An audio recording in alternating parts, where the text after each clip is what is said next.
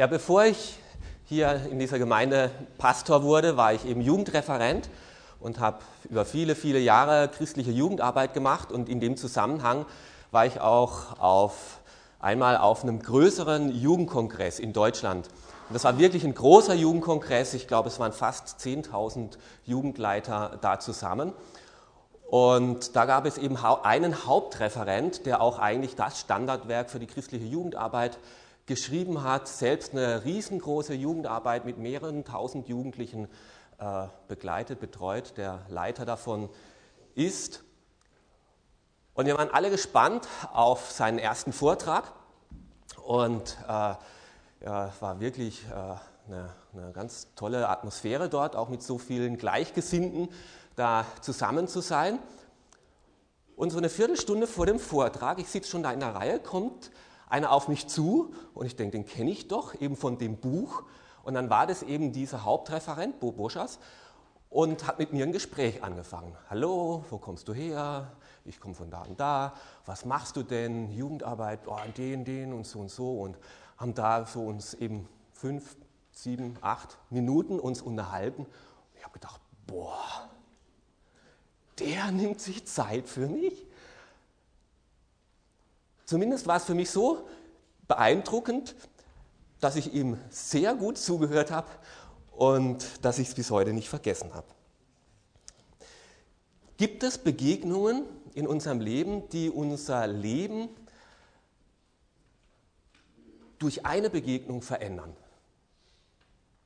Ich glaube, im Negativen gibt es die schon relativ häufig, dass da Menschen in unser Leben kommen und etwas nehmen, ungefragt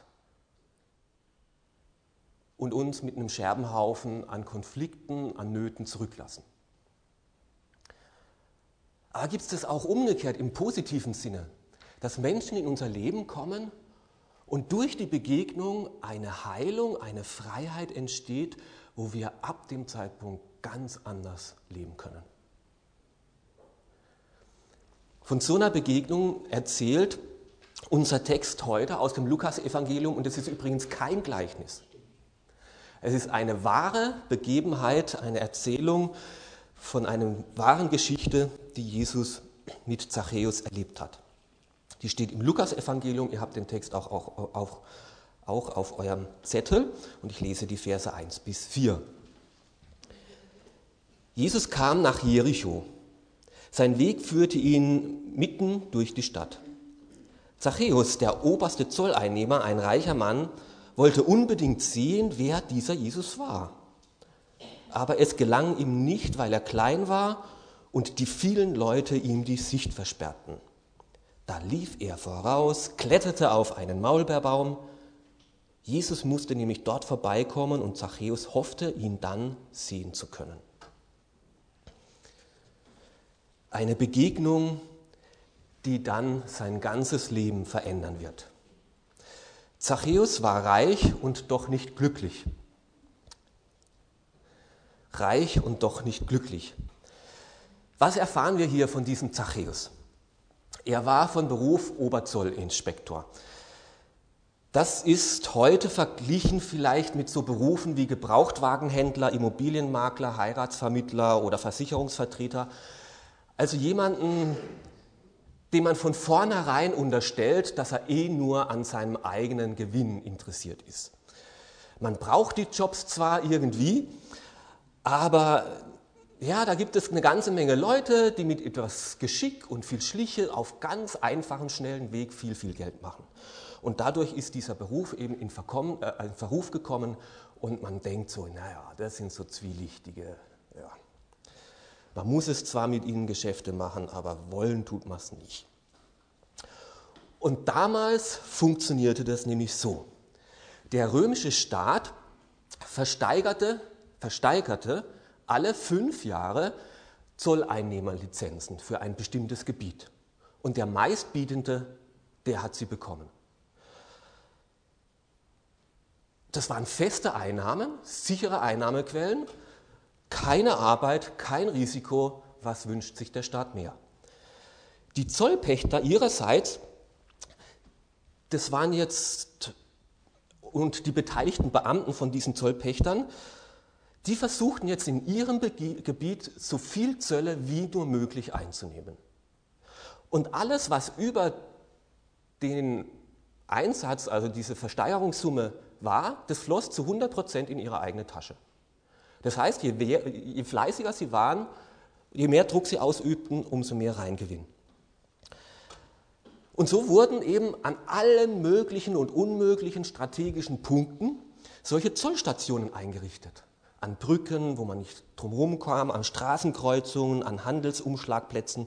Und jeder Passant und jeder Händler, noch umso mehr, wurde da zur Kasse gebeten. Es gab zwar schon von Rom so vorgesetzte Tarife, aber die wurden meist weit überschritten, weil die Zollpächter wussten, Rom ist weit weg. Und bis die da sind, und außerdem denen war das eh recht, die wussten eh um die Korruption und taten nichts dagegen, weil es ja für sie selber von Vorteil war. Bei dem, was man da zur Zeit so in der Zeitung liest, scheint sich die Zeit nicht wirklich verändert zu haben. Und unser Zachäus war nun ein ganz besonders verschlagener Zöllner. Er hat es nämlich schon zum Oberzollinspektor gebracht. Er selbst musste selbst kaum noch arbeiten, der saß nicht mehr da an der Zollstation, dafür hatte er seine Beamten und seine Angestellten. Er musste nur noch die beaufsichtigen, aber das Geld floss Tag für Tag auf sein Konto. Und eben deswegen war er auch in der ganzen Stadt verhasst. Mit diesem Blutsauger, mit diesem Straßenräuber wollte niemand etwas zu tun haben. Zudem hat er ja auch mit der Besatzungsmacht kollaboriert und hat sein eigenes Volk verraten und ausgesaugt. Mit dem wollte niemand Freund sein. Ihm war äh, jedoch die Meinung der Leute völlig egal, ist ja eh nur Neid der Besitzlosen. Jeder ist sich selbst der Nächstes und wenn jeder an sich selbst denkt, dann ist am Ende doch eh an alle gedacht. Und ich, mir, mein, so muss es sein, Zachäus war ein Egomonster. Zachäus besaß viel, aber glücklich war er nicht. Wohlstand hatte sich eingestellt, aber keine Zufriedenheit. Seine Einsamkeit und seine Minderwertigkeitskomplexe durch seinen Kleinwuchs waren nicht gegangen. Erfüllung und Glück hatte er nicht gefunden. Und ich glaube, dass das heute noch ganz vielen so geht. Tim Keller schreibt in seinem Buch Es ist nicht alles Gott, was glänzt. Erfolg, Wohlstand, wahre Liebe. Viele Menschen jagen diesen Idealen hinterher. Doch keiner würde auf die Idee kommen, dass das Erreichen dieser großen Ziele das Schlimmste ist, was uns je passieren kann. Wir haben aus all diesen eigentlich guten Dingen Götter gemacht. Götzen, die uns nicht das geben können, was wir wirklich brauchen. Und das Schlimmste, was uns passieren kann, ist, dass sich unsere Träume erfüllen. Keine Wunder, dass sich so viele Menschen unerfüllt, einsam und verloren fühlen. Das Schlimmste, was uns passieren kann, ist, dass sich unsere Träume erfüllen und wir merken, dass wir immer noch nicht zu der Erfüllung gekommen sind, die wir damit gesucht haben.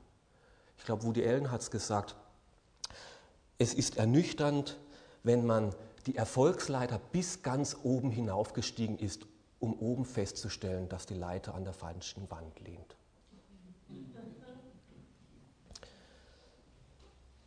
Kann es sein, dass Reich und Alleinsein auch heutzutage vielleicht genauso ein Problem ist wie arm und ausgegrenzt zu sein. Reich und doch nicht glücklich. Trotz allem Wohlstand immer noch einsam. Immer noch die fehlende Annahme. Erleben von Misstrauen, von Ausgrenzen. Auch die Minderwertigkeitskomplexe trotz aller Leistung verschwinden nicht. Es bleibt eine innere Leere, keine Erfüllung, keine Freude. Wo ist der Sinn bei alledem? Und darum, darum war Zachäus immer noch auf der Suche. Zachäus wollte unbedingt sehen, wer dieser Jesus war. Ich habe mich gefragt, warum, warum interessiert er sich so für Jesus? Ich glaube, weil dieser Jesus so ganz anders war. So völlig anders wie er. Er war nicht auf Profit aus, den eigenen Vorteil im Vordergrund. Der war nicht im Strudel des um sich selbst Drehens gefangen. Er war nicht auf einem Ego-Trieb, der war für andere da, von Anfang an. Er schenkte den Menschen eine Wertschätzung und eine Achtung und eine Liebe, was er bis dahin nicht gekannt hat. Das religiöse Geschwätz von den Pharisäern und den Priestern in Jericho gab es genug davon. Davon hatte der bis zum Rande voll, hat ihn nicht interessiert. Aber jetzt kam dieser Jesus durch seine Stadt und das hat ihn mobilisiert und interessiert. Den wollte er unbedingt kennenlernen. Aber da gab es ein Problem. Da war er nicht der Einzige. Hunderte drängten sich in die schmalen Gassen der kleinen Stadt Jericho. Die Altstadt war überfüllt. Zachäus war ausgegrenzt und doch angenommen. Der zweite Punkt, ausgegrenzt und doch angenommen. Die Masse grenzte ihn ab, Jesus nahm ihn an. Aber es gelang ihm nicht, weil er klein war und vielen Leuten ihn die Sicht versperrten. Das macht sich jemand auf und will Jesus begegnen. Und das sind viele andere, die ihm den Zugang zu Jesus versperren und schwer machen. Die Sicht, den Zugang versperren. Und ich habe Angst, dass das heute allzu oft auch noch passiert. Falsche Vorstellungen, die wir als die Leute so haben. So jemand wie der interessiert sich ja sicher nicht für Jesus. Der hat eh alles, der muss doch glücklich sein. Oder umgekehrt, so kaputten Typen wie die sind, so korrupt, also der kann sich ja unmöglich für Jesus interessieren. Oder Hauptsache, ich habe meinen Platz in der Gemeinde, wo es schön angenehm ist. Warum sich für andere, die da hinten rumschleichen, interessieren? Wir meinen, durch gutbürgerliche Anständigkeit hätten wir ein Recht, Jesus näher zu sein. Aber das ist nicht nur falsch, sondern es versperrt anderen den Zugang zu Jesus. Die Braven grenzen ihn aus, sie lassen ihn nicht an sich ran und nicht an Jesus ran. Aber gerade solche Menschen, die am Rande ihres Lebens oder am Rande der Gesellschaft oder am Rande einer Gruppe stehen, vielleicht sind die viel ehrlicher am Suchen und viel ehrlicher am Fragen wie der durchschnittliche Österreicher weil was die anderen denken, ist ihnen schon lange egal. Sie sind ehrlich am Fragen. Und das war auch bei Zachäus so. Kurz entschlossen läuft er der Menge voraus. Er kannte die Stadt, er wusste, wo es nach Jerusalem geht. Jesus war nach Jerusalem unterwegs. Er wusste, wo es günstige Plätze gab. Und so lesen wir, da lief er voraus und kletterte auf einen Maulbeerbaum Jesus musste dort vorbeikommen und Zachäus hoffte, ihn dann sehen zu können. Also das musste ja schon ein bisschen lustig ausgesehen haben, ja, wie dieser kleine pummelige Mann da im Anzug mit Krawatte sich da oben am Ast festhält. Ja. Also es war ja äh, nicht was Alltägliches. Ähm, aber zum Glück war auch dieses Mal ihm das Geschwätz der Leute völlig egal. Er wollte Jesus sehen, ihn persönlich kennenlernen, begegnen. Und ich möchte dich einladen, wenn du Jesus nur vom Hören sagen kennst, aber ihm noch nicht persönlich begegnet bist, dann lass dich nicht davon abhalten. Dann lass dich auch von den anderen nicht davon abhalten. Jesus ist anders, ziemlich wahrscheinlich anders als die, die ihn bewundern. Und bleib dran, so lange, bis du ihm persönlich begegnet bist. Und das Tolle und das Erstaunliche an dieser Geschichte ist ja nicht, dass Zachäus Jesus sehen wollte, sondern dass Jesus den Zachäus gesehen hat. Als Jesus an diesem Baum vorbeikam, entdeckte er ihn und rief, Zachäus, komm schnell herunter, ich möchte heute bei dir zu Gast sein. Wow. In einer Riesenmasse von Hunderten, vielleicht Tausenden von Menschen, die Städte waren damals ja nicht ganz so groß wie heute, sieht Jesus den Einzelnen, diesen einen Zachäus, der noch versteckt im Baum saß. Jesus sieht jeden einzelnen Menschen, der ehrlich auf der Suche ist. Und deswegen endet unsere Geschichte auch mit diesem Vers, der Menschensohn ist gekommen zu suchen und zu retten, was sonst verloren geht. Dazu ist er da. Er schaut in der Masse, um denjenigen zu suchen, der einsam und verloren ist, um ihm zu helfen, heil zu machen und zu retten. Mögen wir andere ausgrenzen. Jesus grenzt dich nicht aus, Jesus nimmt dich an.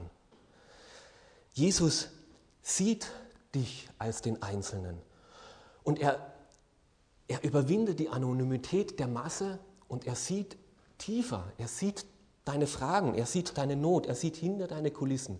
Der sieht nicht nur Anzug, muss reich sein, Oberzollinspektor, will ich nichts zu tun haben. Der sieht einsam, ausgegrenzt, fragend, suchend. Und er sieht deine Zweifel, er sieht deine Fragen. Und Jesus geht weiter, er spricht dich an. Er, nimmt, er macht den ersten Schritt, er geht auf dich zu und sagt, ich will, ich will mit dir Gemeinschaft haben. Er überwindet die Angst, das Fremde. Er nimmt, macht den ersten Schritt. Er hat auch nicht Angst vor der Meinung der anderen, was werden wohl die Massen sagen, wenn ich jetzt. Und er lädt sich bei dir ein. Er will mit dir Gemeinschaft haben.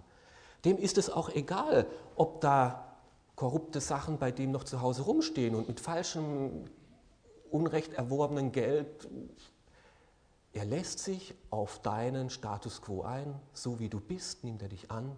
Dort will er mit dir anknüpfen und Gemeinschaft haben. Du musst nicht besser werden, du musst nicht anders werden. Du musst nur sagen, Jesus, ja, wenn du kommen willst, bist du eingeladen. So begegnet Jesus uns und ich finde, das ist eine richtige Hoffnung. Und was wäre, wenn wir Menschen genau so begegnen würden? In der Masse nach dem Einzelnen Ausschau halten. Nicht nur die Äußerlichkeiten, sondern wo sind wirklich Menschen, die offen sind, die Fragen haben, die wirklich Zweifel haben, die im Leben alleine unzufrieden geblieben sind, obwohl sie vielleicht Leistungstypen sind und es zu was gebracht haben. Und dann die Angst überwinden und den ersten Schritt zuzugehen, fragen, auf den anderen zuzugehen und vielleicht eine Beziehung anbieten Gemeinschaft anbieten. Vielleicht würde dann auch heute viel öfter das Gleiche passieren wie damals. Und er stieg eilends herab und nahm ihn auf mit großer Freude. Zachäus war erstaunt und überwältigt zugleich.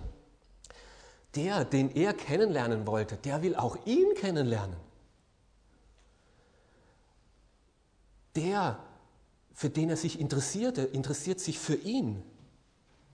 Der Publikumsliebling, dem die Massen nachrennen, der schmeißt seinen Terminkalender über den Haufen und will bei ihm Oberblutsauger zu Abend essen.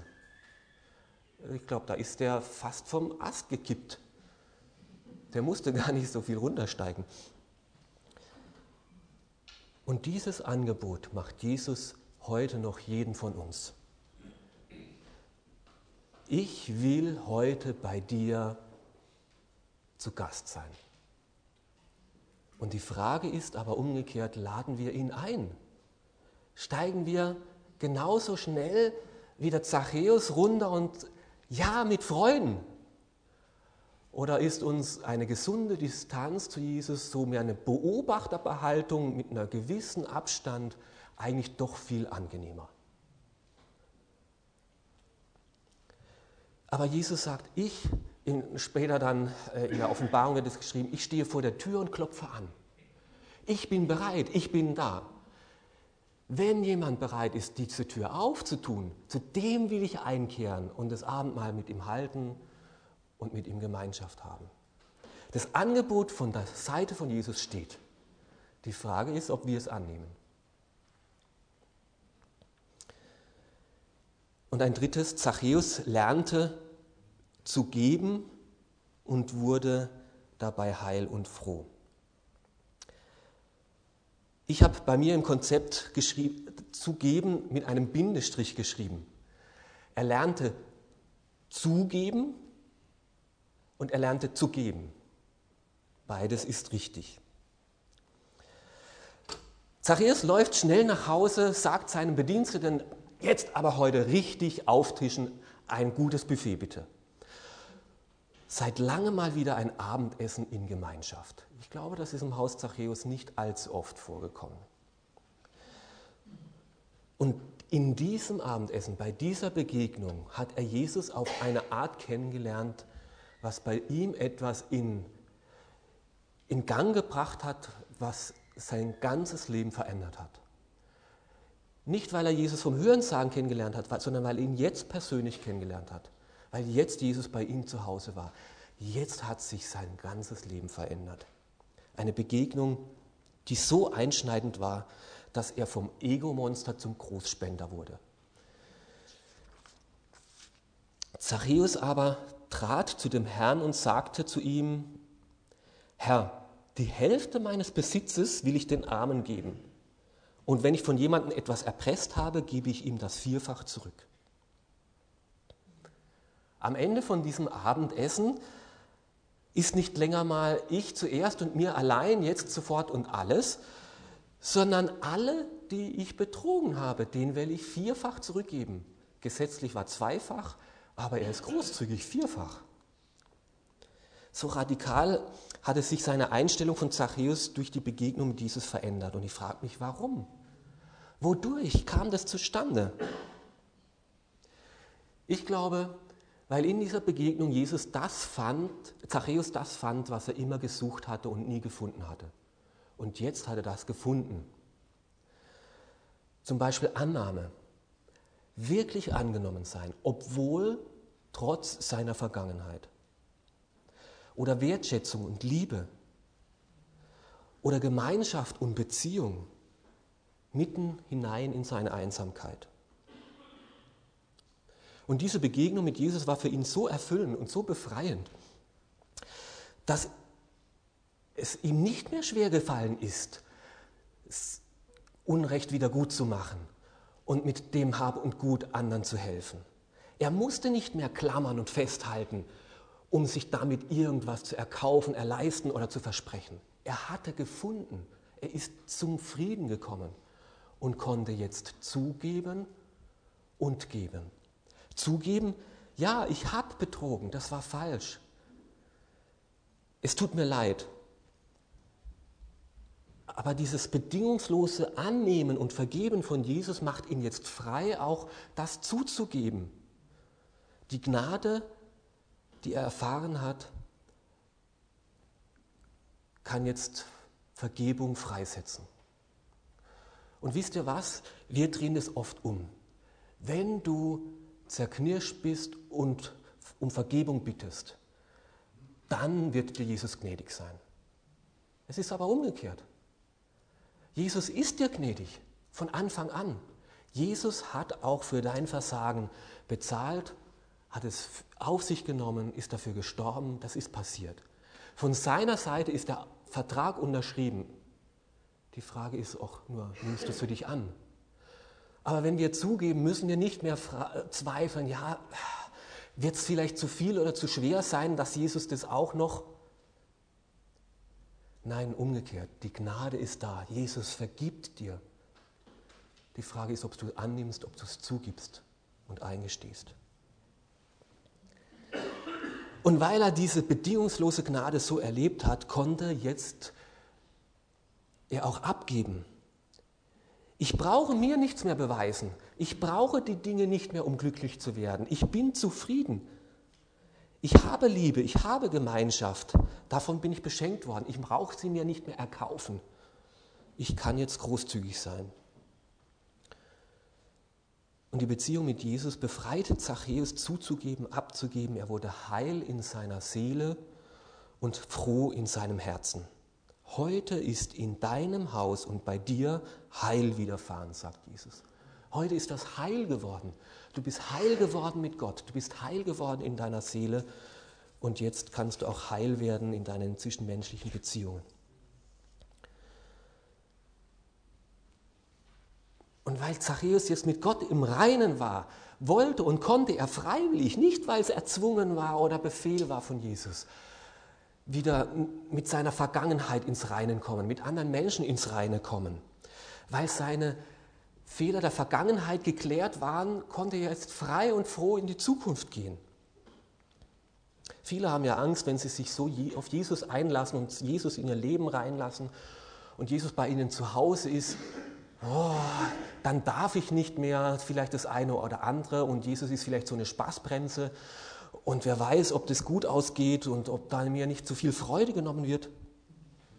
Zachäus hat es auf jeden Fall komplett andersrum erlebt. Als er Jesus persönlich reingelassen hat, hat sich die Freude vervielfacht, multipliziert, Raum genommen in seinem Leben. Das erste Mal echte Annahme, wirkliche Barmherzigkeit, wirkliches Mitgefühl, Verständnis erlebt haben, vollkommene Vergebung, echte Gnade, eine Wertschätzung, eine Liebe. Jesus ist nicht derjenige, der erst erfordert und dann ein bisschen was gibt. Es ist vollkommen umgekehrt, der dir alles gibt und an dich fragt, ob du ihm vielleicht Schuld und Versagen eingestehen möchtest.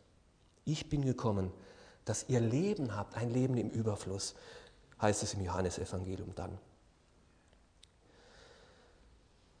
Und da, wo Menschen das so erleben, so Jesus, wie er wirklich ist, da können sie frei und froh werden und ein neues Leben anfangen, was sie sich bis dahin nicht vorstellen konnten. Und die Frage ist, ob wir das auch heute noch annehmen wollen, diesen Jesus so in unser Leben lassen. Jesus sieht dich genauso persönlich wie diesen Zachäus. Er weiß zwar um dein Versagen, er weiß zwar um deine Vergangenheit, aber das schreckt ihn nicht ab. Er sieht hinter die Kulisse und sagt, du brauchst nicht besser werden, du darfst mich einfach nur einladen. Ich möchte bei dir sein. Ich will zu dir kommen. Ich will dein, dich annehmen. Ich will dir das geben, was du suchst. Ich will deine Unsicherheit, deine Einsamkeit, deine Leere füllen. Ich verurteile dich nicht. Ich lehne dich nicht ab. Ich nehme dich an. Und ich möchte dir ein Begleiter sein. Ich möchte dir Freund sein. Ich möchte dir nahe sein. Und ich möchte dir schließlich helfen, deine Herzenshärtigkeit zu überwinden. Wieder warmherzig, barmherzig und gütig zu sein.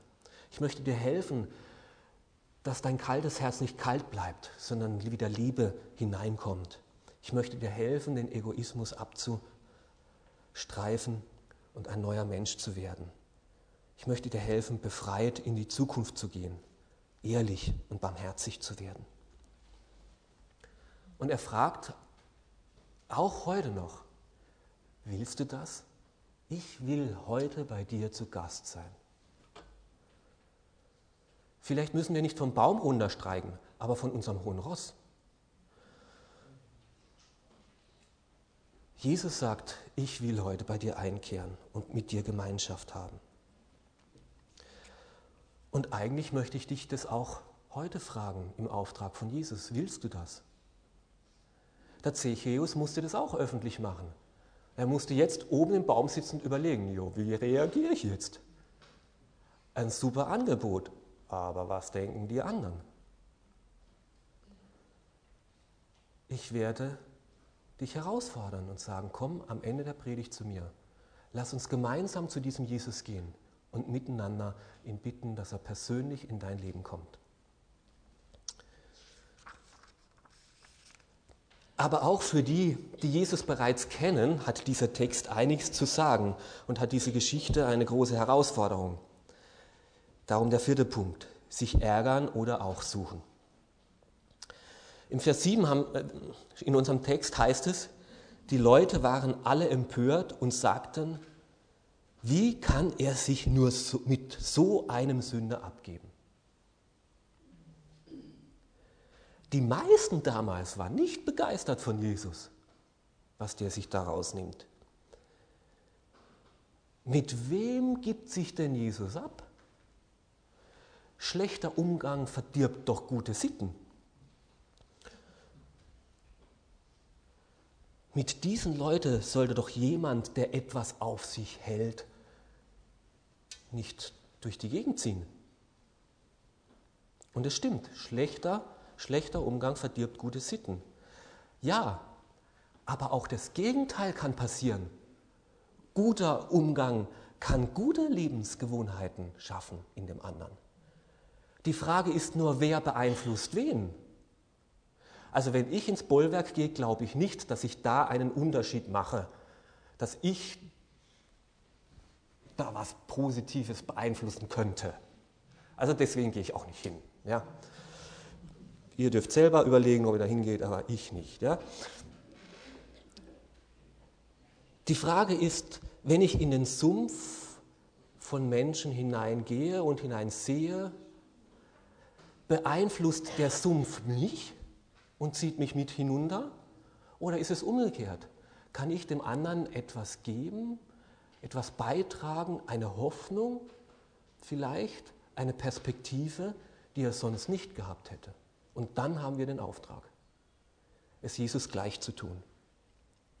Jesus macht nämlich uns hier vor, wie wir mit ausgegrenzten, kaputten, korrupten Menschen oder mit erfolgsverwöhnten, leistungsorientierten, aber doch in der Seele einsamen Menschen umgehen sollen. Nicht wie alle anderen sich darüber ärgern. Wie kann der nur so ein Lobbyist sein oder was weiß ich? Sondern sie lieben und anzunehmen. Und es ist schwerer, als man denkt. Das ist aber die Art, die letztlich nur Veränderung bewirken kann. Nicht das Ausgrenzen und Beschimpfen. Nur machen wir wahrscheinlich allzu sehr wie die Leute damals die gleichen Fehler. Die Leute, die es geschafft haben und jetzt gut dastehen, die können doch unmöglich ehrliches Interesse an Jesus haben. Die brauchen wir doch gar nicht zu ihm zulassen. Oder auch umgekehrt zu glauben, für so jemand wie den hat Jesus eh nichts übrig. Aber Jesus endet diesen Abschnitt mit dem Vers 10, der Menschensohn ist gekommen, zu suchen und zu retten, was verloren ist. Was wäre, wenn wir es Jesus gleich tun würden, in der gleichen Art und Weise? So Menschen, die äußerlich vielleicht angenommen und irgendwie in der Gesellschaft, aber innerlich vereinsamt. Nicht nur die Äußerlichkeit sehen, sondern ins Herz sehen würden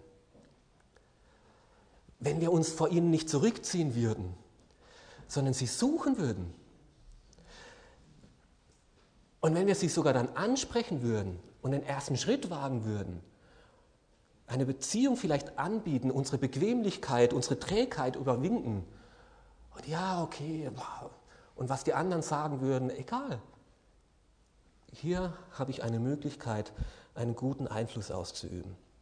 Und dann Beziehung anbieten und Gemeinschaft pflegen und vielleicht in eine Umgebung hinein, wo man ab und zu die Augen zumachen muss. Wo noch nicht alles in Ordnung ist, wo noch vieles drunter und drüber und kaputt ist. Aber sagen, da kann ich Klarheit hineinbringen, da kann ich Wahrheit hineinsprechen. Und letztlich geht es ja nicht um Beziehung, dass ich mit jedem Freund werde. Jesus ist auch wieder weitergezogen. Es geht ihm um Heilung. Heute ist diesem Hause Heil widerfahren und diese Heilung ist über diese Beziehung passiert. So wie Jesus mich annimmt, so nimmt mich Gott an. So wie diese Person mir begegnet, gibt mir einen Eindruck, dass vielleicht Gott auch nicht gegen mich ist, sondern echtes Interesse an mir hat. Und das macht mich frei zuzugeben, dass bei mir nicht alles in Ordnung ist. Und das macht mich frei, vielleicht auch zu geben und froh und frei zu werden. Und das wünsche ich mir für mich, dass ich in dieser Jesusart immer mehr denke und lebe.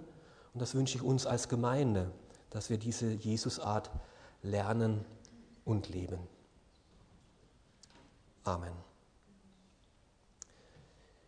Ich möchte, dass jeder noch etwas darüber nachdenkt und ich werde dann mit euch beten.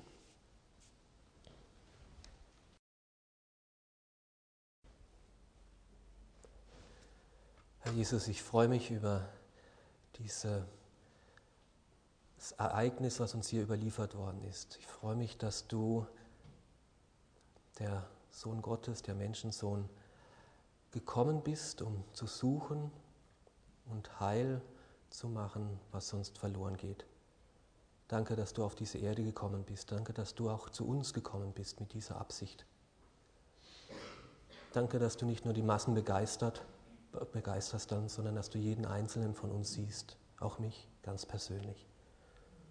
Du siehst mich auch, nicht nur das, was ich darstelle, nicht nur mein Beruf, nicht nur mein gesellschaftlicher Status, du siehst viel tiefer.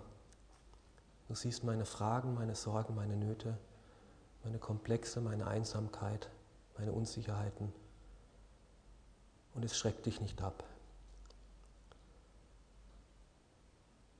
Du setzt den ersten Schritt zu mir, du kommst auf mich zu. Du willst annehmen. Ja, und dafür bin ich dir so dankbar. Dankbar, dass du auch nicht nur wartest, bis ich zu dir komme, sondern dass du dich selbst einlädst. Ich will bei dir heute zu Hause sein.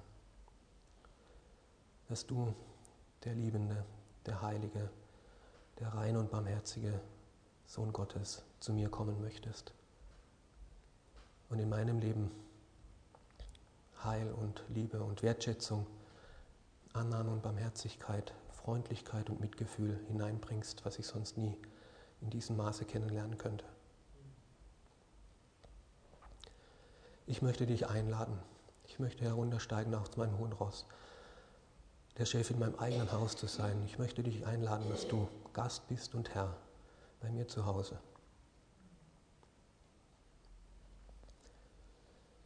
Ich möchte immer wieder zugeben, wo die Dinge nicht in Ordnung sind. Ich möchte sie dir anbefehlen, dir abgeben, dass du sie in Ordnung bringst. Ich möchte lernen, mir nicht von Dingen etwas zu versprechen, zu erwarten, wo ich eh nie diese Erfüllung finden kann. Ich möchte lernen, frei und froh zu werden, auch in Unabhängigkeit von äußeren Dingen, von Macht, von Reichtum, von gesellschaftlicher Anerkennung. Schenk du in uns diese Freiheit und diese Freude, unabhängig von dem, was wir haben, sondern abhängig von dem, was wir sind in deinen Augen.